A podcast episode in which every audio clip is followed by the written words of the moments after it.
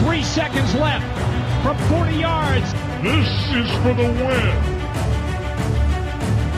Timeout. Timeout was taken.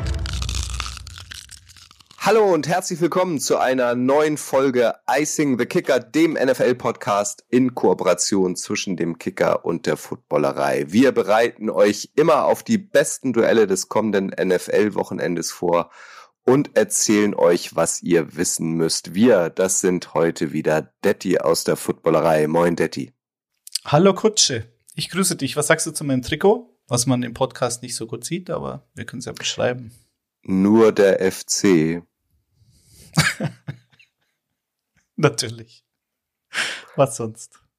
Und Thomas vom Kicker ist auch wieder dabei. Moin, Thomas.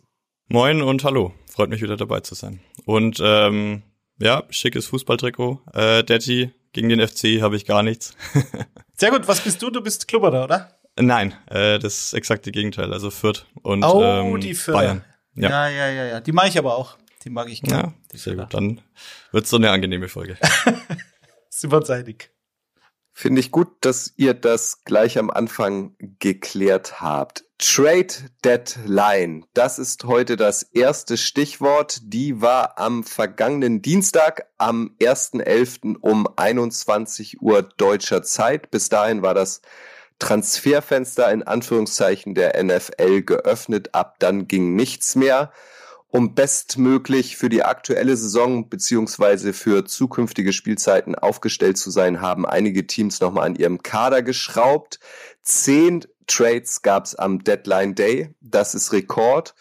Hier sind die aus meiner Sicht fünf spannendsten Spielerwechsel. Die Minnesota Vikings, die derzeit souverän die NFC North anführen, haben Tight End TJ Hawkinson von Division-Rivale Detroit geholt. Die Lions bekommen für ihn unter anderem einen Zweitrunden- und einen Viertrunden-Pick im Draft 2023 sowie einen Drittrunden-Pick im Draft 2024.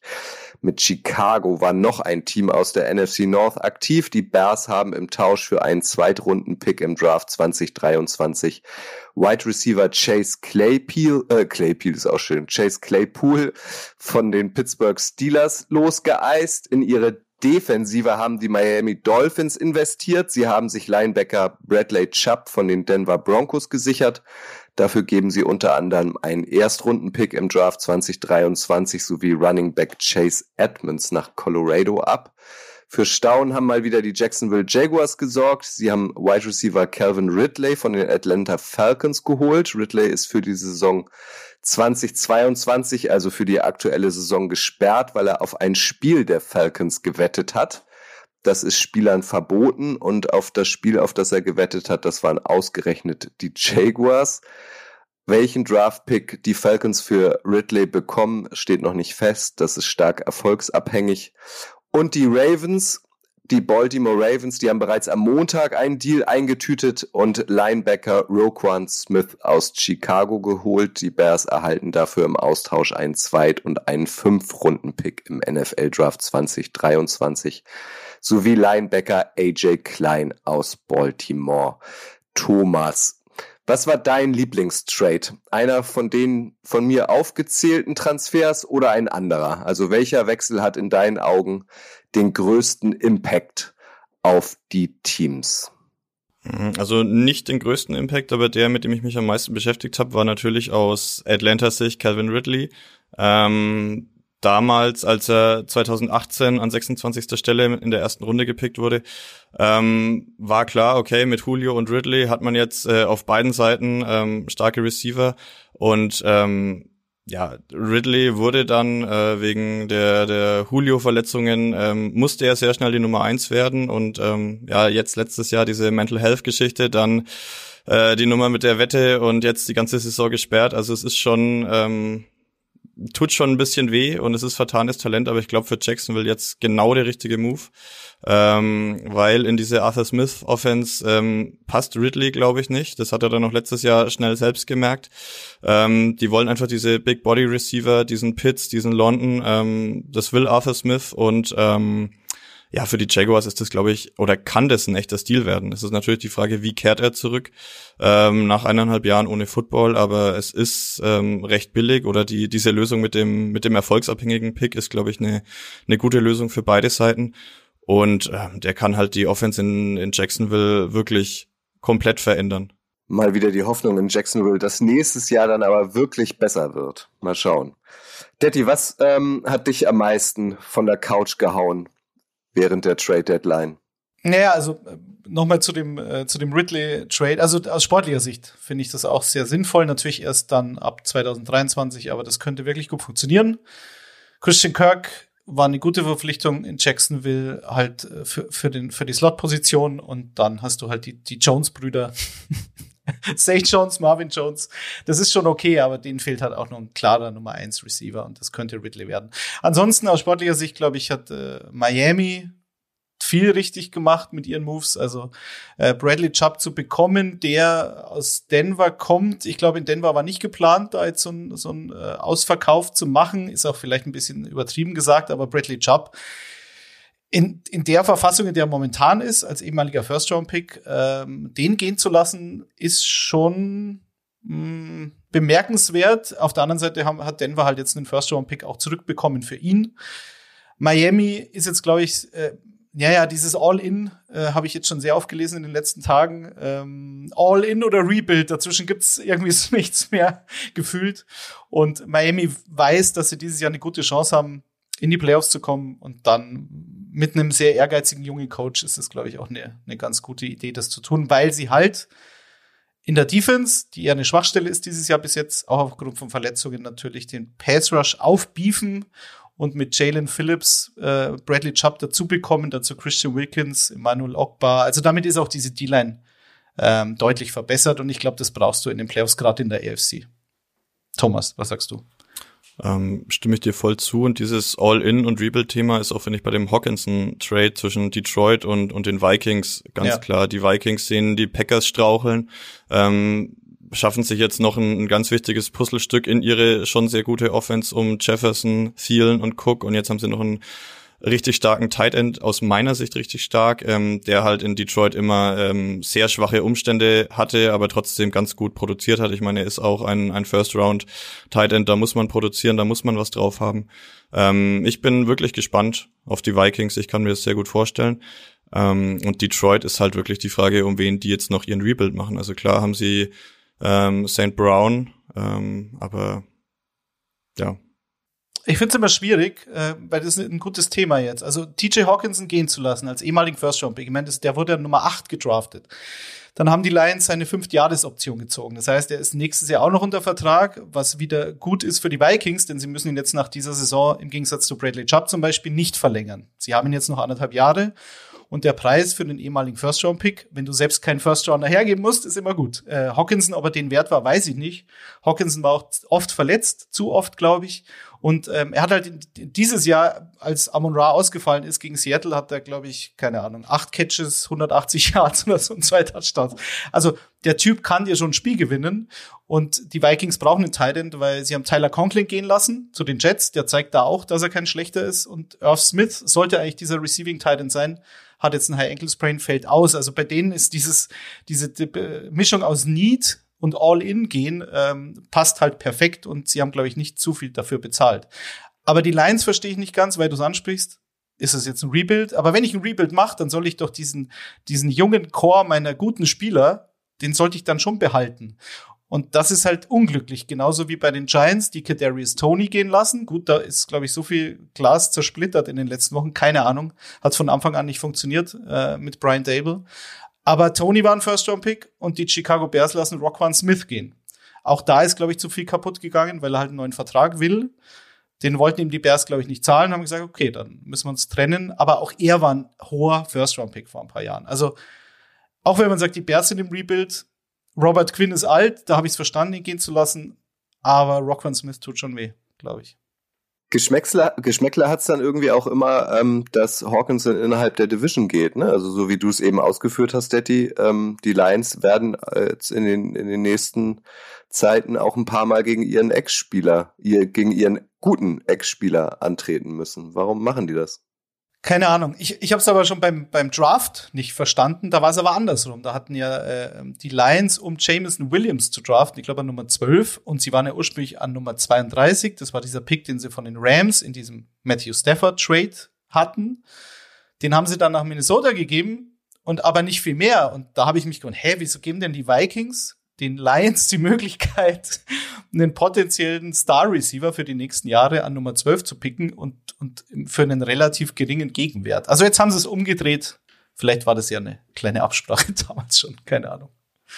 Ja, auch ähm, das, es ist ja ein, ein Pick-Swap, äh, habe ich gelesen. Also äh, ein ähm, Zweitrunden-Pick und ein Drittrunden-Pick ähm, geht nach Detroit. Ähm, muss man sich aber auch mal überlegen, was ist denn dann, wenn jetzt die Vikings wirklich äh, zünden, die die äh, NFC North gewinnen und in den Playoffs noch ein bisschen weit kommen, was ist das dann wert im Vergleich zu Detroits Viertrunden-Picks, die ja dann quasi auch schon, ähm, wenn Detroit so weiterspielt, äh, wie ein äh, etwas schlechterer Drittrunden-Pick sind. Also die Preise finde ich äh, schon, oder den, den Preis, den die Vikings bezahlen, finde ich schon sehr niedrig.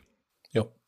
Gut. Trade Deadline ist Geschichte. Es ist eine Menge passiert. Äh, zehn Trades, wie gesagt, ähm, das ist Rekord. Ihr werdet also in den kommenden Wochen den ein oder anderen Spieler in einem Team sehen, was für diesen Spieler neu ist. Ähm, es gab auch noch ein weiteres Gerücht, also die Los Angeles Rams, der Titelverteidiger, die wollten wohl auch noch einiges auf dem Transfermarkt machen, sollen zwei First-Round-Picks für Defensive End Brian Burns geboten haben, aber die Carolina Panthers haben tatsächlich abgelehnt.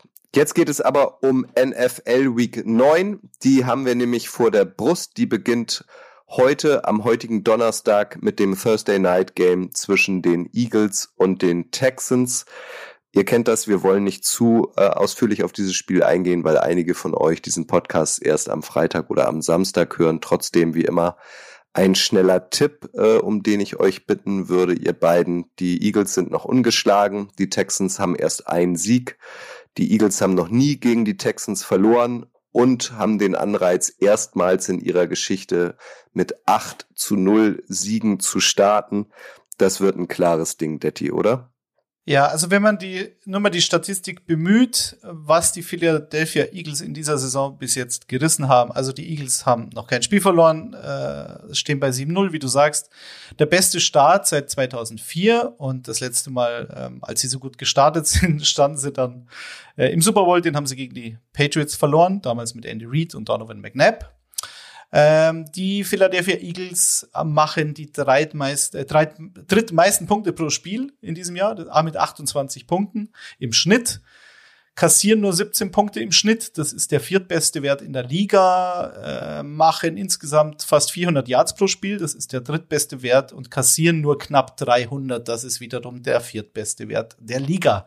So, und was ich am bemerkenswertesten finde, die Eagles haben in diesen sieben Spielen nur zweimal den Ball an den Gegner abgegeben. Das waren die zwei Interceptions von, von Jalen Hurts. Sowas gab es in der Geschichte der NFL auch erst einmal.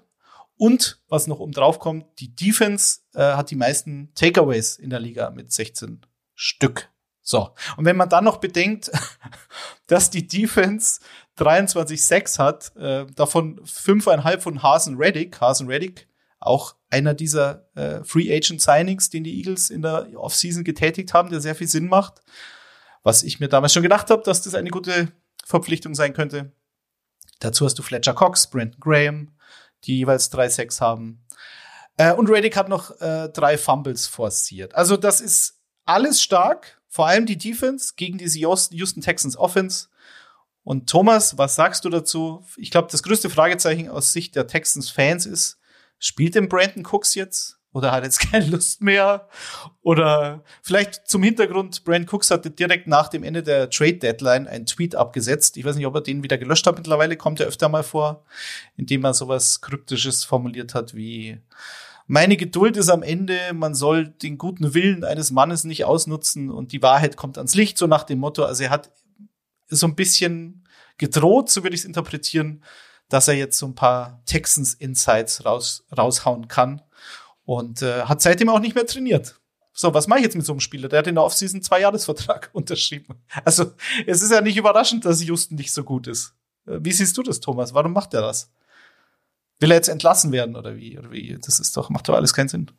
Das ist äh, wirklich eine, eine sehr gute Frage. Ich äh, habe den, den Tweet auch gelesen und dachte mir, uh, ähm, da wäre man schon sehr interessiert, was er denn da so raushauen könnte. Ähm, und er ist ja eh ein, ähm, ja, schon fast Journeyman, der immer viel rumgetradet wurde und schon, schon einiges gesehen hat und ähm, ja, dass äh, Houston nicht kompetitiv sein wird und äh, die nächsten zwei, drei Jahre wahrscheinlich auch noch nicht ist, ähm, das war zu erwarten und das kann jetzt nicht die ganz große Überraschung sein.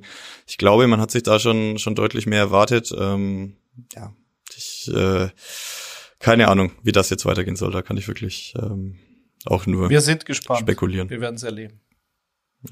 Wie geht's denn jetzt aus heute Nacht? Wir machen keine Ergebnistipps. Donnerstagnacht. Ist doch bekannt. Ja, Aber aber ihr alles könnt euch doch festlegen, ob die, ob die Eagles gewinnen, Ja. ob es eine Überraschung gibt.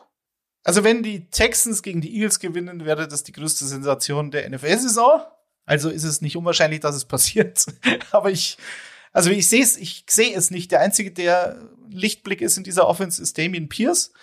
Und was die Defense gerade gegen den Lauf veranstaltet, haben wir gegen Derrick Henry gesehen. Also selbst wenn die Eagles sich entscheiden, gar nicht zu werfen, selbst dann würden sie, glaube ich, gewinnen, weil du einen, einen extrem guten Running Quarterback hast und Miles Sanders ähm, auch sehr gut ist, obwohl er gar nicht so viel laufen muss.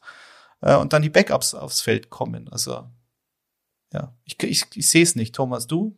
Nee, ähm, keine Chance. Also am Ende, wie du schon meintest, am Ende wird's dann so kommen. Aber ich natürlich habe ich auch äh, nach einem Upset-Pick die Woche geschaut, aber dieses Spiel war äh, sofort raus. Also das kann ich mir einfach nicht vorstellen. Jalen Hurts, äh, gebürtig aus Houston, sein ähm, Patenonkel, habe ich gelesen, war Mitarbeiter bei den Texans und er kennt die Franchise deswegen sehr gut und mag sie und wollte als Kind immer dort spielen.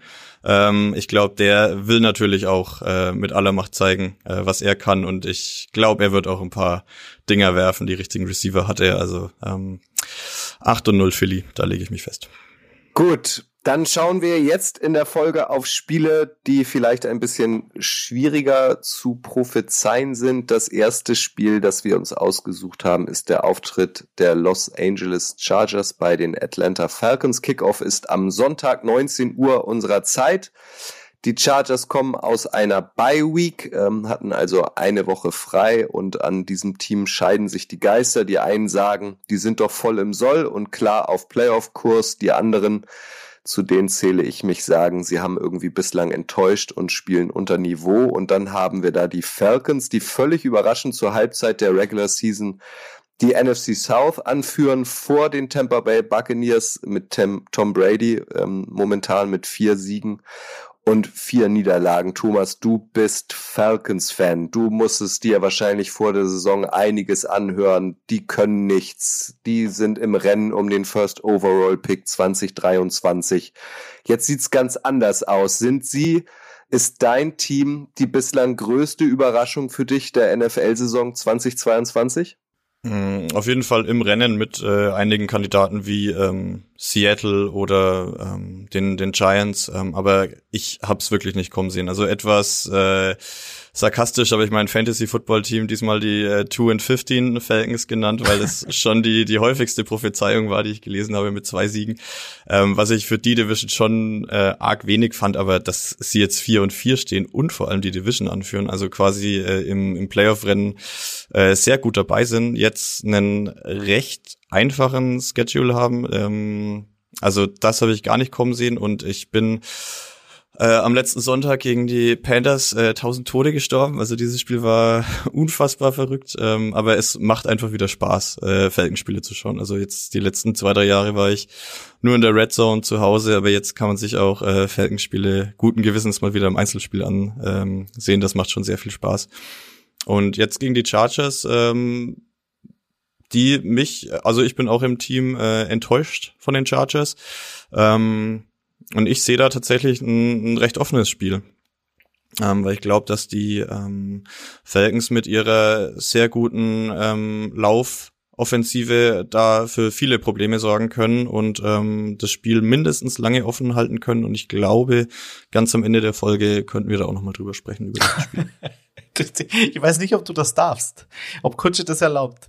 Also, was jetzt bei diesem Matchup natürlich ähm, einen anspringt, ist dieses, äh, ich habe gelesen, Head-on-Head-Matchup nennt man das wohl. Also wenn einfach beides so schön zusammenpasst, dass Atlanta auf Platz zwei in der NFL steht, was Rushing Attempts anbetrifft, was ja nicht zwingend heißt, dass die dann auch erfolgreich sind.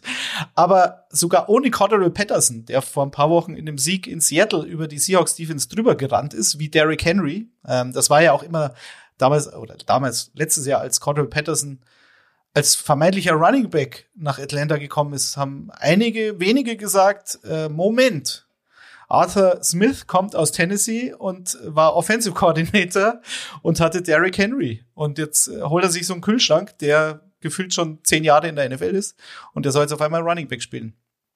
Hat aber funktioniert und hat auch dieses Jahr funktioniert. Zu Beginn der Saison, da hat er sich leider verletzt.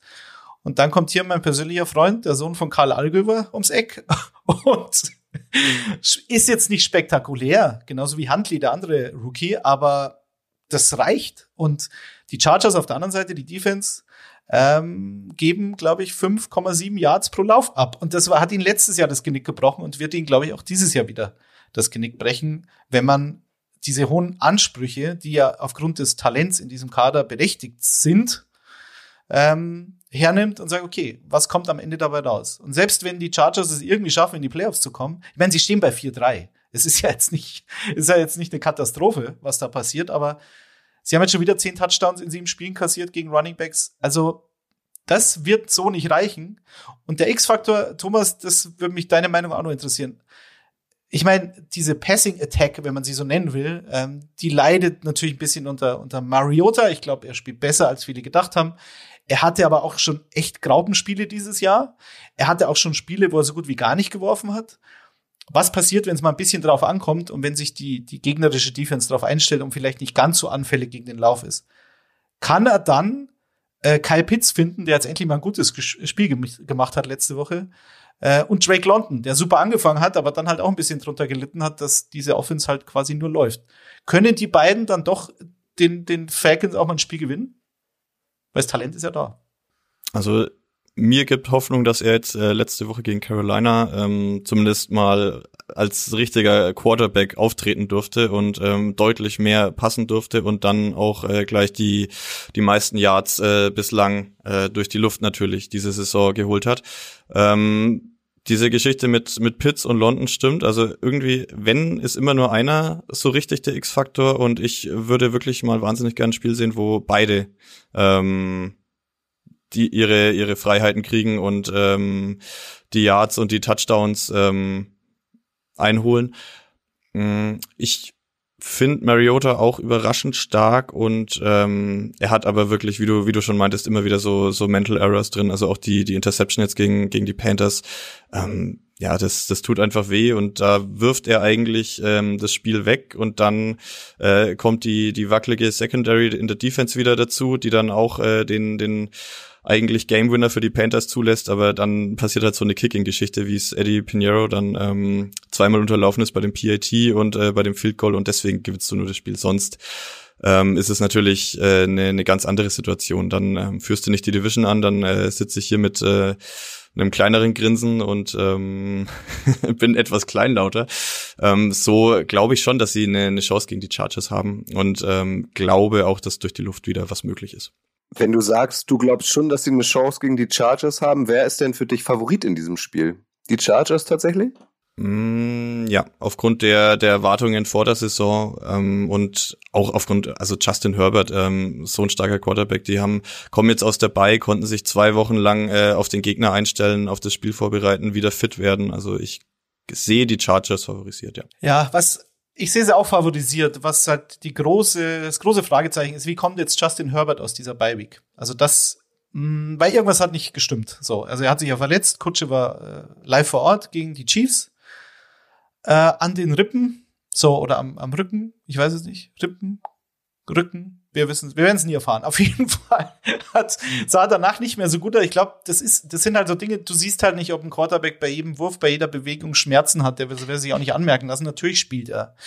Äh, jetzt weiß ich nicht, ob ihm diese Bi-Week geholfen hat. Schön wär's, weil was halt sehr ungewöhnlich oder überraschend war, die Chargers haben halt zweimal, vor allem zu Hause, jetzt spielen sie in Atlanta, aber sie haben zweimal sowohl gegen Jacksonville als auch gegen Seattle eine absolute Klatsche bekommen. Also sind wirklich aus dem Stadion geschossen worden und das darf dir halt nicht passieren als Playoff-Contender und sogar Super Bowl-Kandidat. Das waren sie ja in der Offseason.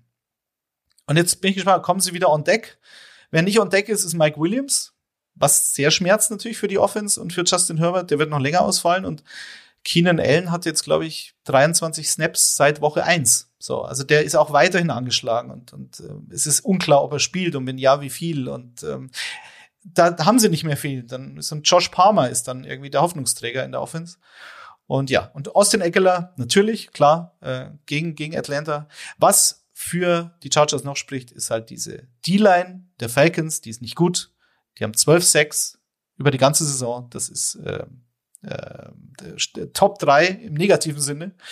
Also da sollte Justin Herbert zumindest mehr Zeit haben als in den Spielen zuvor.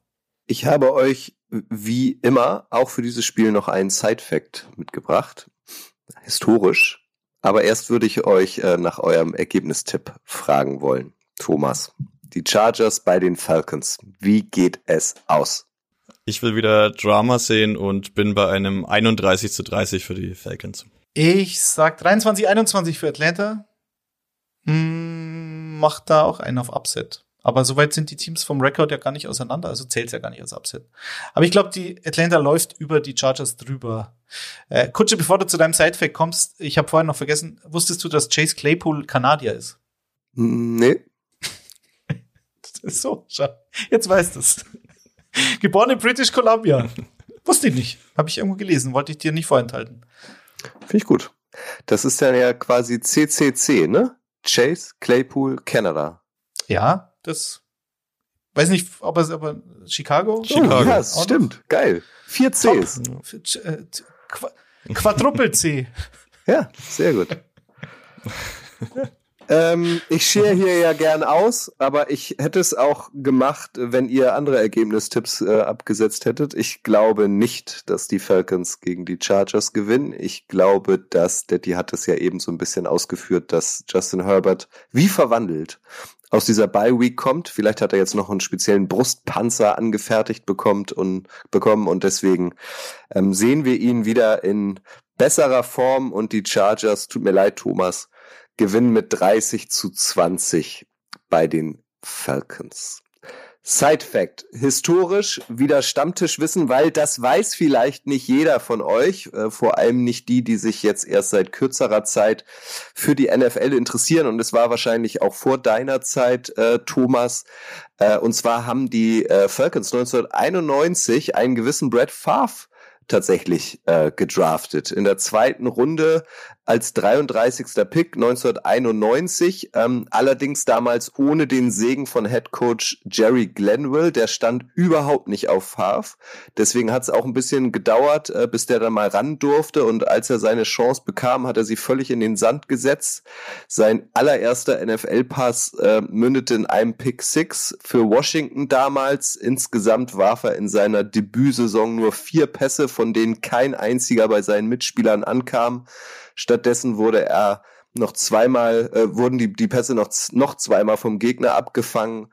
Äh, ein Sack für minus elf Yards hat er auch noch ähm, kassiert. Also das lief überhaupt nicht rund.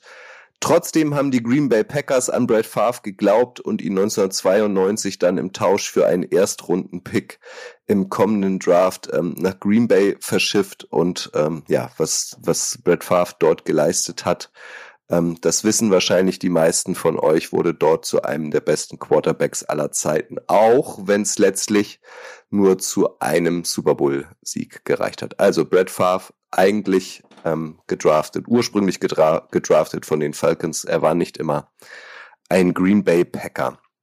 Das nächste Spiel, auf das wir schauen wollen, ist das Sunday halt, Night Game. Daddy, ja? Ich hatte noch einen Side-Fact oben drauf. Wusstest du, dass die Seattle Seahawks 1991 einen Quarterback namens Dan McGuire an Nummer 16 gedraftet haben und eben nicht Brett Favre? Nachzulesen im Buch über die Seattle Seahawks. Eine Erfolgsstory der NFL. Wer es noch nicht hat, ihr könnt das, äh, könnt euch das gerne kaufen und das dann alles lesen, weil das war ein, das hat diese Franchise ein bisschen zurückgeworfen, so im Nachhinein. Dan McGuire, Gruß geht raus. Das war ein Flop. Absolute Leserempfehlung und auch Kaufempfehlung, weil ihr wisst, am 13. November sind die Seattle Seahawks zu Gast in Deutschland. Das erste NFL Regular Season Game in der Geschichte auf deutschem Boden. Buccaneers gegen Seahawks am 13. November in München. Und wenn ihr dort vorher schon alles über die Seahawks wissen wollt, dann kauft euch auf jeden Fall dieses Buch von Detti. Sunday Night Game ist das nächste Spiel, auf das wir blicken wollen. Äh, das lautet die Titans zu Gast bei den Chiefs. Kickoff ist 2.20 Uhr unserer Zeit in der Nacht von Sonntag auf Montag, also was für die Nachteulen unter euch. Genau wie die Chargers hatten auch die, die Chiefs eine Bye Week, konnten sich also ein bisschen erholen. Ähm, die Chiefs haben ähnlich wie die Rams überraschenderweise nichts mehr ähm, an der Trade Deadline gemacht. Auch da war erwartet worden, dass sie vielleicht ähm, Clayt Edwards Hilaire abgeben, den Running Back, vielleicht Josh Allen, den Verteidiger der Jaguars holen. Ähm, da ist aber nichts mehr passiert. Bei den Chiefs ist aber ohnehin irgendwie gefühlt alles gut. Die sind im Soll, über die wird viel gesprochen. Über die Titans hingegen finde ich relativ wenig. Die sind irgendwie klammheimlich wieder in die Erfolgsspur gekommen. Nach zwei Niederlagen zum Start der Saison stehen sie jetzt bei einer Bilanz von 5 zu 2, haben also fünf Spiele in Folge gewonnen. Äh, Derrick Henry, wir haben ihn schon angesprochen, äh, walzt gerade wieder alles in Grund und Boden. Ähm, Thomas, die Titans, die sind aktuell gefühlt mit den, mit den Eagles und mit den Vikings das heißeste Team der NFL, oder? Also findest du auch, dass sie dafür noch relativ unterm Radar laufen und glaubst du, dass sie jetzt auch tatsächlich die Chiefs schlagen können? Mm, also ich hängt natürlich bei den Titans alles vom, vom Quarterback ab. Ich glaube, Ryan Tannehill ist wieder fit genug. Ähm, diese Malik Willis, Willis Experience ähm, gegen die Texans war jetzt nicht das, das Gelbe vom Ei. Da hat einfach Derrick Henry ähm, das Spiel komplett dominiert und ähm, den Titans gewonnen. Ähm, ich sehe die, die Chiefs aber in, in dem Duell einfach weiter besser, auf individuell besser besetzt und ähm, glaube nicht, dass, dass Tennessee da einen, so einen ganz großen Auftrag hat. Ja, dachte ich auch. Dann habe ich gelesen, das äh, habe ich natürlich verdrängt, weil das jetzt beides keine Teams sind, die ich besonders intensiv verfolge, muss ich sagen, ähm, dass die Tennessee Titans 2021 in Woche 7 mit, ein, äh, mit 27 zu 3 gewonnen haben und nicht mal aufgrund eines Sensationsauftritts von Derrick Henry, sondern es war tatsächlich Ryan Tannehill, Womit wir aber beim Hauptproblem sind, was die Titans betrifft, abgesehen davon, dass sie natürlich einen AJ Brown nicht mehr haben und Robert Woods irgendwie noch nicht so funktioniert und Traylon Burks verletzt ist.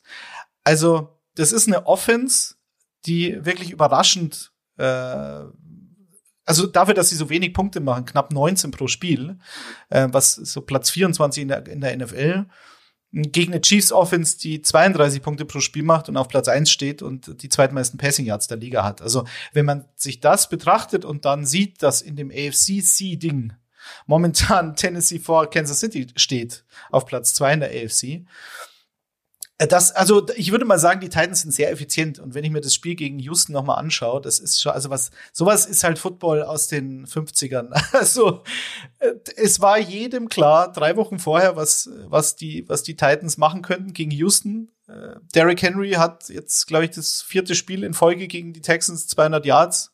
Ähm, zumindest gefühlt. So, und dann passiert halt genau das. Und wenn es nicht Henry ist, dann ist halt Hilliard und dann laufen sie halt einfach komplett über so eine Defense drüber. Und Malik Willis, Thomas hat es angesprochen, also mehr in Watte packen kann man den Quarterback nicht. Also die haben den gefühlt zweimal werfen lassen und dann haben sie gesagt, na gut, okay, also das, das lassen wir jetzt mal. Und was ich sehr überraschend fand, sie haben ihn ja nicht mal selber laufen lassen. Also wie gesagt, äh, man, hiding your Quarterback ist ja so ein Begriff. Und äh, wenn man das im Lexikon nachschaut, dann schaut man sich die Statistiken äh, der letzten Woche Tennessee gegen Houston an. Also klar, das wird gegen Kansas City nicht funktionieren. Ich denke, Tannehill wird wieder spielen, aber halt sehr angeschlagen. Er hat gesagt, es wird so eine, so eine Schmerztoleranzgeschichte werden mit seinem Knöchel. Ich bin skeptisch. Und wie gesagt, sie haben durch die Luft, sie haben einfach nicht die Waffen, um, um da schnell Punkte zu erzielen. Und wenn du es auf Henry aufbaust, und ich glaube, die Chiefs Defense wird sich anders anstellen als die Texans Defense, sie sind auch statistisch eine gute Laufverteidigung dieses Jahr, dann sehe ich es auch schwer. Das Einzige, was dann für die Titans sprechen würde, wäre halt, wenn sie ein paar Turnover generieren, aber das ähm, wird gegen Patrick Mahomes nicht leicht. Thomas. Ähm, ist, ich finde es auch interessant, wie die ähm, Titans zu diesem 5 und 2 Rekord gekommen sind. Also mit den Auftaktniederlagen gegen äh, Giants und die Bills, die ich schon noch über den über den Chiefs sehe, aber jetzt auch nicht ähm, Welten. Ähm, und dann eben gegen Raiders, die äh, aktuell schwach unterwegs sind. Zweimal gegen die Colts wissen wir alle, wie die die letzten Wochen so gespielt haben und äh, unter meinem Matt Ryan leider ähm, so gar nicht funktional waren. Ähm, gegen die Commanders und jetzt gegen Houston. Also das sind ähm, fünf Spiele, die du eigentlich gewinnen musst mit dem Anspruch, den die Titans haben. Aber ich glaube eben, dass die, dass die Chiefs ähm, eine Nummer zu groß sein werden und es dann eher so nicht ganz so extrem wie das 41 zu 7 gegen die Bills wird, aber ähm, ja, die Chiefs sich klar durchsetzen werden. Der Name ist jetzt ein paar Mal gefallen und das ist wahrscheinlich wieder der Mann, auf den es aus Titans Sicht besonders ankommt äh, ähm, im Sunday Night Game, Derrick Henry. Hier noch ein bisschen was Emotionales, ein bisschen was Familiäres als Side-Fact. Die größte Förderin, Förderin von Derrick Henry ähm, war seine Oma Gladys ein, ein Porträt von ihr ähm, hat er sich sogar auf der Brust tätowieren lassen. Die Oma hat ihn schon als kleinen jungen Schocker genannt, ähm, weil er die gesamte Familie mit seinem äh, Erscheinungsbild geschockt hat, als er auf die Welt kam. Also er war schon als, als Baby ein, ein Brocken, ist ja jetzt 1,91 groß, wiegt 112 Kilo, ein absolutes Kraftpaket, kaum zu stoppen. Äh, und in der Gegenwart ist äh, Derrick Henry verlobt mit einer gewissen Adriana Rivers. Die beiden haben auch eine Tochter zusammen, Valentina, die ist zweieinhalb. Und zwei Hunde gehören auch noch zur Familie Henry, nämlich ein Golden Doodle namens Nala und ein Rottweiler Mix namens Nino. So, jetzt wisst ihr auch, was, was Derrick Henry ähm, so privat treibt, ähm, dass er in gesettelten Familienverhältnissen ist, dass er seine Oma auf der Brust tätowiert hat. Thomas, leg dich doch mal fest, wie geht das Spiel aus und kannst du dir vorstellen, dass Derrick Henry im Alleingang auch die Chiefs schlagen kann oder ist er dann doch nicht so übermenschlich? Er wird es versuchen müssen, aber ich glaube, es gelingt ihm nicht. Ich habe die Chiefs mit 35 und die Titans mit 17. Also schon eine eindeutige Angelegenheit. Äh, ich sag 31, 21 für die Chiefs. Okay, 31, 21. Ich notiere mir das hier äh, nebenbei.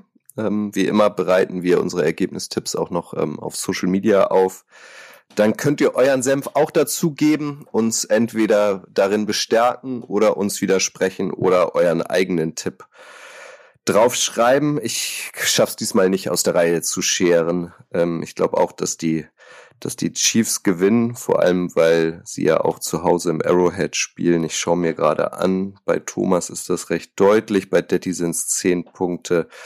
Ich tippe auf ein 42-24 äh, für die Chiefs. Ganz schön viel, ne? Merke ich gerade. Sehr gut. Manchmal sollte man nicht spontan tippen. Ja, nur ra komm raus, raus mit dem Lack. Ja, geht schon. Ja. Gut. Passt.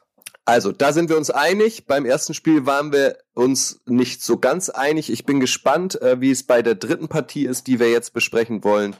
Da geht es um das Monday Night Game. Da ist Kickoff um 2.15 Uhr unserer Zeit in der Nacht von Montag auf Dienstag. Also auch wieder was für die Nachteulen und es lautet die Ravens zu Gast bei den Saints. Die Ravens stehen bei 5 zu 3 Siegen. Ähm, bei den Saints ist es genau andersrum. Sie stehen bei 3 zu 5 Siegen. Die für mich spannendste Frage ist, ich weiß nicht, wie ihr das seht, ähm, wie bewertet ihr die Quarterback-Situation ähm, bei den Saints? Andy Dalton macht das ähm, als Backup, finde ich, erstaunlich gut äh, seit Wochen, auf jeden Fall besser als erwartet.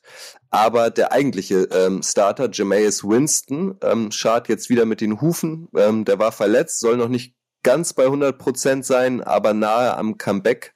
Ähm, was meinst du, Detti? Also sehen wir bei den Saints zeitnah nochmal einen Wechsel auf der Quarterback-Position oder gibt es dafür perspektivisch eigentlich gar keinen Anlass, weil Dalton vor allem letztes Wochenende gegen die äh, Raiders es echt gut macht?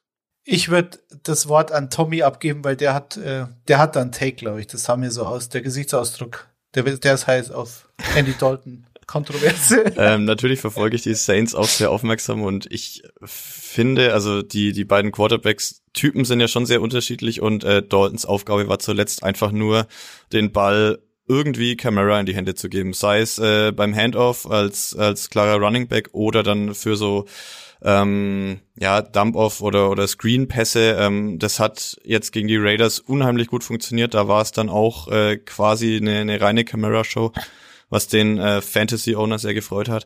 Aber ähm, ich glaube, also mir gefällt die Saints Offense mit ähm, Andy Dalton deutlich besser. Ähm, sieht runder aus, wirkt alles ähm, funktionaler und die ähm, Receiver bei den Saints sind ja immer angeschlagen. Chris Olave ist als als First Round Rookie die positive Überraschung finde ich. Der macht seine Sache richtig richtig gut. Ähm, aber der, der Rest ist immer wieder angeschlagen, da sind ständig Wechsel und ich glaube, die, die Deep Ball Qualitäten von James Winston kommen so nicht zum Tragen. Ich würde an Saints Stelle bei Andy Dalton bleiben. Ja, ich, ich da gehe ich mit, weil ich fand Andy Dalton auch äh, überraschend solide, ähm, auch äh, im, in dem, in dem London Game. Da, das war okay gegen, gegen Minnesota. Es war ja auch ein wildes Spiel irgendwie, aber nee, ich, ich ich glaube auch, dass Andy Dalton in der Offense besser funktioniert als James Winston. Was mich überrascht hat, positiv bei den Saints, ist, wie sie halt diese Raiders komplett vernichtet haben. Also gerade Josh Jacobs, der ja Top 3 Running Back in der NFL, also statistisch sowieso, aber ähm, der wirklich gut ist. Sie haben es geschafft, diese Waffe komplett rauszunehmen. Davante Adams war auch kaum zu sehen. So. Ähm, wenn die Saints Defense, und das ist entscheidend, also wenn die, wenn die Saints eine Chance haben wollen, dann muss die Defense über sich hinaus wachsen oder muss es zumindest schaffen, dann einen guten Gameplan gegen eine Offense zusammenzubasteln, äh, gegen eine Offense, die halt einzigartig ist. Du hast in der, in der ganzen Liga keine Offense, die vergleichbar ist mit den Ravens, die eigentlich nicht viele Playmaker hat. Jetzt hast du Mark Andrews, der Titan, der ist jetzt auch noch verletzt. Da kommt halt dann Isaiah Likely rein, der Rookie, der dann, der dann die Touchdowns macht. Okay. Dann fällt dir Rashad Bateman jetzt wieder aus. Da hast du dann Devin Duvernay, der irgendwie so alles macht, der auch Rushing Attempts hat und so. Dann hast du Gus Edwards. J.K. Dobbins ist wieder out, auch wieder verletzt. Gus Edwards ist auch wieder angeschlagen nach seiner langen Kreuzbandgeschichte. So. Also, was, was ist so die Identität dieser Offense? Lamar Jackson. So, so kann man es, glaube ich, runterbrechen. Und wenn es wenn es die Saints schaffen, ihn zumindest zu containen, das haben schon andere versucht, klar, aber wenn das gelingt, dann haben die Saints wirklich eine Chance. Äh, ich bin auf der anderen Seite gespannt, äh, welche Rolle Rockwan Smith hat im ersten Spiel. Ich kann mir nicht vorstellen, dass er gleich der Defensive Playcaller wird, aber äh, ja, äh, Patrick Queen ist ja, ist ja der, der hat den, den grünen Knopf hinten auf dem Helm. Also der ist der Playcaller der Defense mh, hat Probleme in der Coverage immer schon gehabt und äh, ja, jetzt mal schauen, ob Rockhan Smith, der wird sicher ein Upgrade sein, aber die beiden werden, werden die Inside-Starter sein und ja, ich bin auch auf die Defense gespannt, wie sich die verändert. Vielleicht werden wir aber jetzt davon äh, in, in diesem Monday Night Game noch gar nicht so viel sehen. Äh, Thomas, wen, was ist für dich so der Schlüssel für die Saints Offense außerhalb von Camara? Das Spiel zu gewinnen. Taysom Hill? Ich meine, tut mir leid, ist, der hat Seattle fast im Alleingang geschlagen und dann siehst du ihn wieder nicht. Dann fängt er den Touchdown, dann wirft er Touchdowns. Also ähm, ich finde, den, den setzen sie immer noch zu wenig ein. Mm, ja, und ich fand, ähm, in, bei den letzten Auftritten, die ich gesehen hatte, war es dann ähm, sehr viel, äh, dass die, die gegnerische Defense schon klar wusste, okay, äh, Taysom Hill ist auf dem Feld, jetzt kommt ein, ein Lauf. Und äh, das ist halt viel zu eindimensional und ich glaube, der Schlüssel wird wirklich ähm, sein, dass auch im, im Passing-Game was geht. Da ist, sind die, die Ravens wirklich verwundbar. Ähm, ist natürlich immer die Frage, wer ist dann fit? Chris Olave, auf den wird's wieder ankommen. Ähm, und auch natürlich Camara im Passspiel. Also ich glaube, ähm, dass sie auf dem Boden sehr viel machen können. Äh, das ist allen klar. Da werden die Ravens auch ähm, drauf eingestellt sein, aber durch die Luft ähm, sind die Ravens dann in der Secondary auf, auf Cornerback ähm, wirklich zu dünn besetzt aus meiner Sicht und ähm, da ist was drin für die Saints. Aber klar, die, die Ravens Offense ähm, wird auch einige Pläne haben für dieses Spiel. Kutsche. Ja, ich finde, ähm, in, in diesen Wochen fällt irgendwie auf, wie galant Drew Brees tatsächlich seine Karriere beendet hat, oder? Also wir reden im Moment über Tom Brady, wo irgendwie viele meinen, irgendwie, das ist doch, also was, was ist doch, also das ist doch Quatsch, dass der da jetzt immer noch spielt. Er hätte einfach wirklich in Rente gehen sollen. Wir reden über Aaron Rodgers. So von wegen, ach, der ist doch irgendwie auch drüber und nervt nur noch. So, und Drew Brees ist einfach so ganz smart in Rente gegangen und ähm, der hat das gut gemacht im Vergleich zu den beiden, oder? Jetzt zurückblickend? Ja, ich glaube, bei Drew Brees ist äh, der Grund halt ein anderer. Also Tom Brady, der jetzt nur statistisch auch dieses Jahr ja nicht schlecht spielt, also der durchaus körperlich noch in der Lage ist, mit 45 Jahren NFL zu spielen, hat halt ein bisschen das Pech, dass diese, mit diesem, vielleicht war dieser Wechsel auf, auf der Head-Coaching-Position doch entscheidender, als ich auch persönlich gedacht habe. Irgendwie macht jeder gefühlt, was er will, jeder macht ein bisschen weniger und das hat aber mit Tom Brady nicht unbedingt was zu tun, nur wenn du den Anspruch von Tom Brady hast, das siehst du dann halt an der Sideline, wenn er seine O-Line zusammenscheißt, sich aber selbst Freiheiten rausnimmt, die andere halt nicht haben, und dann der Erfolg ausbleibt, dann krümelt das zusammen. Aber Brady dachte halt, und ich glaube auch zu Recht, dass er zumindest körperlich noch in der Lage ist, ähm, in der NFL zu spielen. Und Rogers ähnlich. Da lässt ihn halt ein bisschen die Franchise im Stich. Sie haben da mal vorher nicht drüber gesprochen. Als auch wieder keinen Receiver. Er tradet kein Brandon Cooks, kein Elijah Moore, wenn er verfügbar gewesen sein sollte, kein DJ Moore, falls er verfügbar war, man weiß es ja nicht. Aber da haben sie nichts gemacht. Kein Kadarius Tony, kein Chase Claypool. An Claypool waren sie angeblich dran. Also ich finde, da sind die, die Ansätze anders. Und Drew Brees hat einfach gemerkt in seinem letzten Jahr, okay, der Arm ist durch. So, also die haben eine Offense gespielt, ich glaube, die letzten zwei Jahre im Endeffekt, das wird Thomas besser beurteilen in der Division. Äh, das war ja nur noch Dink und Dank. Das gleiche, was, was Big Ben in Pittsburgh die letzten Jahre gemacht hat. Und der hat halt einfach gesagt, okay, es ist halt, äh, physisch ist er dann nicht mehr in der Lage, das auf dem Niveau zu spielen, was er, glaube ich, den Anspruch an sich selbst auch hat, oder, Thomas? Sehe ich ganz genauso. Es war super viel kurz. Die langen äh, Würfe waren äh, nicht mehr drin bei ihm. Ähm, der Arm, die Schulter. Ich glaube, in seiner letzten Saison kam er dann auch noch raus, dass er mal mit äh, acht oder zwölf angebrochenen Rippen gespielt hat. Also auch ähm, völliger Wahnsinn, was was der Mann alles über sich hat ergehen lassen. Ähm, und deswegen glaube ich auch, dass einfach die Saints mit dieser Andy Dalton Variante, weil das viel mehr an diesen an diesen Drew Brees erinnert, kurz schnell die Pässe rausfeuern ähm, nicht nicht lang rumscramblen, nicht äh, dann auf den Sack warten, wie es wie es Winston manchmal ähm, leider macht. Ähm, aber ich finde es schon spannend, wie die wie die Saints jetzt so in die in die Zukunft blicken. Ähm, weil Winston war so eine Bridge-Lösung, so eine Übergangslösung. Ähm, Dalton ist natürlich auch nicht die langfristige Antwort, aber so diese diese Drew Brees-Era ähm, ist, glaube ich, bei den Fans schon noch präsent und in, in Baltimore, äh, in, in New Orleans ähm, sieht man sich ja immer als Contender und als Playoff-Team und da bin ich wirklich gespannt, wie die das in Zukunft angehen werden. Da kann ich noch mal super reingrätschen, weil mein Side-Fact zu diesem Spiel handelt auch von Jameis Winston, ähm, der in wirklich sehr armen Verhältnissen aufgewachsen ist, ähm, der auch immer mal wieder mit dem Gesetz in Konflikt geraten ist. Am College ähm, stand er unter Vergewaltigungsverdacht.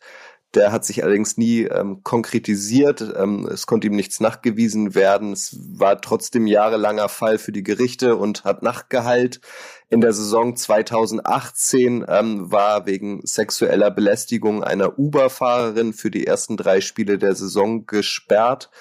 Und im April 2014, und da erklärt sich vielleicht eine Szene, die wir alle von Jameis Winston noch im Kopf haben, ähm, hat er eine Zivilstrafe bekommen, weil er in einem Supermarkt Krabbenbeine gestohlen hat. Ähm, da musste er dann 20 Sozialstunden ableisten und so durfte so lange auch kein Football spielen, ähm, bis er das gemacht hatte. Und das erklärt vielleicht eine berühmte Geste von Jameis Winston. Ähm, ich vermute, dass alle von euch die mindestens einmal schon gesehen haben. Da hat er noch bei den Buccaneers gespielt äh, und ähm, hat im, im Huddle oder kurz vorm Spiel versucht, seine Mitspieler heiß zu machen und hat sich wild an den Fingern gelutscht. Ähm, das wirkte sehr befremdlich, ähm, aber man hat dann später quasi interpretiert, ähm, dass er damit so so Krabbenbeine meinte und sagte, ey, ich komme von ganz unten und jetzt können wir zusammen nach ganz oben kommen. Daddy, äh, du grinst diese diese Szene, ähm, die, die war sehr suspekt damals, ne? Mit Jameis Winston. Ja, also es ist schon äh, ein schönes Futter für die sozialen Medien, aber ist auch sehr amüsant. Also auch seine Workouts, die er macht, das seit Jahren, das ist äh, ein absolutes äh, Social Media Gold. Und, und diese Huddle-Geschichte, wo er sich die Finger abschleckt, das ist halt legendär. Also, also sowas schaffen andere nicht in ihrer Karriere. also dieses Video wird immer James Winston sein. Ist doch, äh, ist doch schön. Und ja, ich weiß auch nicht. Also die, das sind mir ein paar zu viele Vorwürfe außerhalb des Platzes, äh, um ihn jetzt wirklich zu mögen. Hm. Aber ich finde ihn schon unterhaltsam. Zumindest das sollte ich ihm geben. Auch auf dem Platz. Also ich meine, seine 33 Touchdowns, 31 Interceptions-Saison oder was andersrum. Das ist auch legendär. Also James Winston hat schon legendäre Sachen gemacht in seiner Karriere. Muss man ihm schon lassen. Thomas, der Falcons-Fan in dir. Gönnt er den Saints einen Sieg gegen die Ravens oder hoffst du insgeheim, dass die Ravens die Saints schlagen, damit ihr auch in der Zukunft euch am Platz an der Sonne in der NFC South ahlen könnt? Wie geht das Spiel aus? Ravens at Saints. Äh, die Hoffnung, äh, aber auch der ähm, neutral sportliche Blick darauf äh, lassen mich zu den zu den Ravens tendieren. Ich bin bei einem 24 zu 20 für die Ravens. Ähm, ich glaube einfach, dass äh, Lamar ähm, deutlich, deutlich, deutlich besser ist, als äh, die Raiders Offense es letztes, letzte Woche zeigen konnte und die Saints vor eine zu große Herausforderung stellt. Ich sag, die Saints gewinnen 23 zu 17. Ich bin zu Hause, Monday Night, Camara ist da und bei den Ravens ist mir, sind mir zu viele Spieler verletzt. Das ist wie gesagt, ein, ein Team, was sowieso relativ wenig Playmaker in der Offense hat. Und wenn Bateman und Andrews auch noch out sind oder angeschlagen sind, das ist mir too much. Deswegen gehe ich mit den Saints. Ich bin Team Thomas, ich schließe mich ihm an. Ich habe mir hier notiert spontan ein 23-13 für die Ravens. Upset Picks. Ihr liebt, da bin ich mir sicher, diese Kategorie genauso wie wir. Ähm, abschließend in diesem Podcast wollen wir euch immer noch mal äh, Duelle vor Augen führen, in denen es unserer Meinung nach Überraschungen geben könnte. Äh, Thomas, wir haben vereinbart, das dürfen nicht die zuvor besprochenen Duelle sein. Deswegen müsstest du spontan dir jetzt nochmal was anderes ausdenken und ich fange mit Detti an. Detti, in welchem NFL-Duell am Wochenende in NFL Week 9 könnte es deiner Meinung nach ein Überraschungsergebnis geben? Ja, Thomas, das letzte Mal, als ich das mhm. erlebt habe mit Kutsche, weil da ist er hart, äh, da musste ich spontan auch ein Upset nehmen. Da waren es die Commanders über die Packers. Das hat funktioniert. Letzte Woche habe ich gegen die Vikings getippt und auf Arizona. Das hat naja, so knapp war es jetzt nicht, aber es hat, hat leider nicht geklappt. Oder okay, also Glückwunsch an die Vikings. Ich gehe aber jetzt wieder gegen die Vikings. Ich sag, die Washington Commanders gewinnen gegen die Minnesota Vikings. Commanders spielen zu Hause. Die Commanders haben jetzt drei Spiele in Folge gewonnen, was auch äh, den Begriff unter dem Radar, das trifft, glaube ich, ganz gut. Mm, das Backfield der Commanders gefällt mir gut, ist solide. Brian Robinson bin ich jetzt kein Fan, ist halt so ein Early Down Grinder, mehr nicht für mich. Aber Antonio Gibson haben sie zumindest wieder ähm, aus der Schublade geholt und haben gemerkt, ach, der spielt ja auch noch bei uns. Den könnten wir ja doch gebrauchen. Und Terry McLaurin mit Taylor Heinecke hat jetzt ähm, in seinen letzten vier Starts mit Heinecke immer abgeliefert und jetzt auch in diesem emotionalen Spiel gegen Indianapolis. Das reicht für mich und deswegen gehe ich gegen eine Vikings Secondary, die anfällig ist. Und irgendwann muss doch auch mal durch sein mit Minnesota. Es kann nicht sein, dass die jetzt dann wieder ein Spiel gewinnen. Wenn sie es tun, gönne ich es ihnen natürlich. Ganz klar. Aber ich gehe mit Washington. Jetzt habe ich äh, überlegt, ob ich ähm, mit den Jaguars gehe, aber weil Kutsche mich die Falcons nicht nehmen lässt, mache ich das natürlich nicht und entscheide mich äh, für Ehlinger und die, konsequent. und die ähm, Colts. Ähm, Klar tut's weh, äh, Matt Ryan so möglicherweise seine Karriere so beenden zu sehen, aber ich fand ähm, Illinger und ähm, die Colts jetzt letztes Wochenende schon ähm, deutlich ansehnlicher. Ähm, war natürlich diese, diese knappe und bittere Niederlage gegen die Commanders. Ähm, glaube aber irgendwie, dass diese Patriots ähm, weiterhin zu unruhig sind. Also ich glaube, da ist zu viel im Busch mit äh, Mac Jones, Bailey Seppi.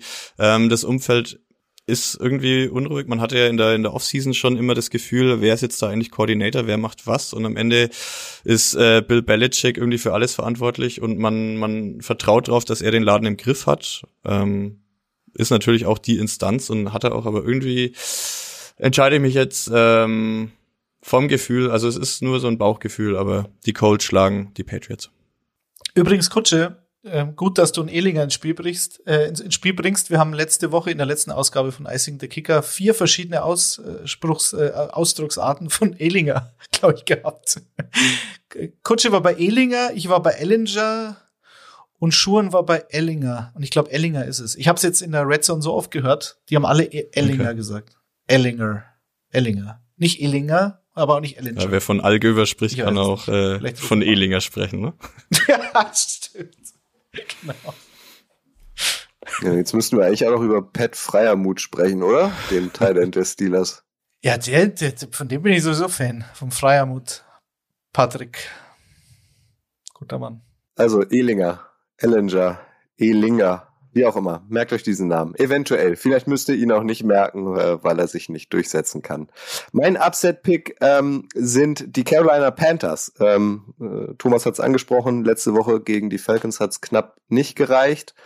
Äh, aber auch da ähm, fand ich sie erstaunlich erfrischend. Ähm, ich habe so ein bisschen das Gefühl, also was ist da schon alles passiert bislang in der Saison? Erst ist Baker Mayfield gescheitert, dann wurde Head Coach Matt Rule rausgeschmissen, dann wurde CMC plötzlich nach San Francisco verkauft in äh, Anführungszeichen. Ich glaube, da herrscht jetzt irgendwie so eine jetzt erst Rechtsstimmung, wir gegen den Rest der Welt. Alle sagen, wir können nix, na, dann zeigen wir euch mal, dass wir doch was können. Und mit äh, PJ Walker als als Quarterback und Donta Foreman als, als Running Back. Ähm, ich kann mir vorstellen, dass sie mindestens die Cincinnati Bengals, bei denen sie jetzt antreten müssen, ärgern. Ich kann mir sogar vorstellen, dass die Panthers dort gewinnen, weil bei den Bengals nach dem Ausfall von Jama Chase ging zuletzt bei den Browns wenig bis fast gar nichts für äh, Bengals Ansprüche äh, durch die Luft und wer weiß, also vielleicht und das würde, glaube ich, überraschend kommen, ähm, sprechen wir jetzt in den kommenden Wochen doch nochmal wieder positiv über die Panthers. Also mein Upset-Pick ist, die Panthers gewinnen bei den Bengals. Ähm, auch hier nochmal äh, darauf hingewiesen, PJ Walker, die XFL-Legende von den Houston Roughnecks, hat 2020 die XFL in Passing Yards und in Passing Touchdowns angeführt. Das wollte ich nur nochmal erwähnen. Also, das ist eine Granate, der PJ Walker. Und er hat echt gut gespielt gegen Atlanta. Oder? Thomas? War okay. Also dieser, dieser grandiose Pass am Ende war wirklich äh, unfassbar auf, auf DJ Moore. Also so ein Ding, so eine, so eine Hangtime, sagt man ja beim Panther, wenn der Ball äh, ewig in der Luft ist, aber das war wirklich so äh, ein, ein richtig krasser Wurf, aber natürlich auch die, die Falcons äh, Secondary letzte Woche ähm, die sind auch ein bisschen banked up und äh, viele Leute vom Practice Squad dann dabei gewesen. Ähm, aber ja, die äh, ließen PJ Walker richtig gut aussehen. Ja. An dieser Stelle vielleicht auch noch mal ein Tipp ähm, ins breite Portfolio äh, der Footballerei. Da gibt es nämlich auch ähm, einen Podcast, der heißt äh, Locker Room, der ähm, handelt ähm, von Fantasy Football. Es wird sicherlich auch einige von uns zuhören, von euch zuhören, hier gerade Fantasy Football spielen. Ich komme nämlich drauf, Terrence Marshall ist ein Receiver ähm, der Panthers, den ich mir jetzt mal geholt habe, um mal zu gucken, ob da vielleicht was geht mit PJ Walker. Und es gibt ja auch einige Fragezeichen. Ich frage mich zum Beispiel, wer ist denn jetzt eigentlich Starting Quarter, äh, Starting Tight End äh, bei den bei den Lions nach dem Abgang von TJ Hawkinson. Da habe ich mir mal ähm, das Death Chart angeguckt. Da tauchten zwei Namen auf, die mir so noch nie irgendwie über den Weg gelaufen sind. Also wenn ihr jetzt vor allem nach der Trade Deadline ähm, irgendwie noch mal gucken musst, äh, müsst, wie ihr euer Team aufstellt, wie ihr ähm, auf dem Waiver Wire auch da auf dem Transfermarkt zuschlägt, ähm, um um reagieren zu können auf die letzten Spielertransfers, dann hört mal in den Locker Room ähm, der Footballerei rein. Detti ist dort auch am Start. Und Thomas, ein Blick auf www.kicker.de und in die Kicker-App lohnt sich auch immer, wenn man sich täglich über die NFL informieren will, oder? Natürlich, also die, die ähm, großen Trade-Namen hatten wir jetzt auch wieder in einem, in einem Artikel übersichtlich ähm, bereit. Also es ist ähm, viel los in der NFL, nicht nur an den Spieltagen und alles auch bei uns zu finden. Viel los, das ist noch. Und auch alles über die Spielvereinigung Kräuter führt. Ne? Nicht vergessen. Bist du da eigentlich der, der, der Spielvereinigung Kräuter Fürth Reporter? Weil Mario ist ja der Bayern- und Augsburg-Reporter. Gibt es das dann auch bei Fürth? Bist du das ähm, denn? Nee, ich bin äh, vor allem für Social Media in der Online-Redaktion zuständig. Ähm, Fürth Reporter haben wir natürlich auch, aber ähm, das würde wahrscheinlich mit meinem Fantum ein bisschen korrelieren. Wobei man ja auch bei seinen eigenen Teams immer besonders kritisch ist. Also genau. von dem her wäre es auch okay, aber ähm, nee. Nur als Fan in Fürth. Viel los. Diese beiden Wörter wollte ich gerade nochmal aufgreifen, weil wir haben es vorhin schon kurz angeteased. Ähm, nächste Woche ist es soweit. Das erste NFL Regular Season Game in der Geschichte auf deutschem Boden. Seattle gegen die Buccaneers. Das wird nächste Woche ähm, natürlich ein großes Thema sein. Hier in Icing the Kicker erscheint immer donnerstags. Also, wenn ihr diesen Podcast noch nicht abonniert habt, er euch aber gefällt, dann holt das doch gerne nach. Detti. Letzter Satz von dir. Seahawks, deine Mannschaft, kommen nach Deutschland. Ist alles vorbereitet? Alles, alles gebügelt? Trikots? Schläfst du schon in Seahawks Bettwäsche? Wie sieht's aus bei dir gerade? Nee, ich bin ja so wie Thomas. Ich bin ja, ich bin ja eher der kritische Fan und bin aber sehr begeistert. Zum einen, dass Pete Carroll äh, in der Diskussion für den Trainer des Jahres ist. Das finde ich sehr lustig. Und äh, was hat er jetzt auf der PK gesagt? Ja, ja, und ähm, jeder, der sagt, er versteht das Spiel nicht und ist zu altbacken und läuft zu viel und ist, äh, ist alles Crap. Jetzt kann er es natürlich sagen, aber das muss man ihm lassen. Die Offense äh, sieht sogar relativ kreativ aus und alles wunderbar. Ich bin sehr zufrieden, so wie das läuft. Also ich find's ähm, auch krass, mit welchen Vorzeichen man vor der Saison an dieses äh, München-Spiel herangegangen ist mit oh, Tom Brady und die Bucks, äh, das NFC Powerhouse ähm, gegen die Seattle Seahawks, die jetzt ja mit Geno Smith oder Drew Lock, diese Diskussion in der Offseason, davon sind wir jetzt meilenweit entfernt und äh, die Seahawks sehen halt so viel besser aus als die Bucks aktuell. Also das finde ich schon sehr witzig. Ich glaube, und im Endeffekt, richtig im Endeffekt Spiel. ist es ja ist es ja egal, wie sich also für mich wie sich jetzt diese Saison weiterentwickelt jetzt, wenn du dann selbst wenn du einen ausgeglichenen oder sogar einen negativen Rekord hast, du hast eigentlich jetzt schon was diese Draft-Klasse betrifft anscheinend sehr viel richtig gemacht und das ist ja für die nächsten Jahre eigentlich das Entscheidende aus meiner Sicht. Gut, wie gesagt, nächste Woche ähm, noch viel weiteres, ähm, noch viel mehr Details, noch viel mehr Analysen ähm, in Icing the Kicker zum Seahawks Buccaneers Game. Thomas, schön, dass du wieder dabei warst. Vielen Dank. Ähm, ich wünsche dir viel Spaß am Wochenende und ich hoffe, du kannst mir verzeihen, dass ich gegen deine Falcons gesetzt habe. Wenn sie gewinnen, ist dir natürlich sofort verziehen. War die erwartet äh, harmonische Folge muss ich sagen. Also war sehr schön. Liegt nur an Dettys Trikot. Machen wir jetzt, wir machen da so einen Fanclub machen, so eine Fanfreundschaft. Fürth und Köln gibt's nicht. Noch nicht. Noch nicht. Aber ich ich brauche wieder einen Grund, dass ich nach Nürnberg komme, Thomas. Alles klar. Danke euch beiden. Danke euch fürs Zuhören. Ähm, ganz viel Spaß am Wochenende NFL Week 9. Es ist quasi schon Halbzeit. Ähm, also genießt, genießt das Wochenende, die, die vielen Spiele. Und ihr wisst, das Wichtigste ist, bleibt gesund. Bis dann. Ciao. Ciao. Ciao.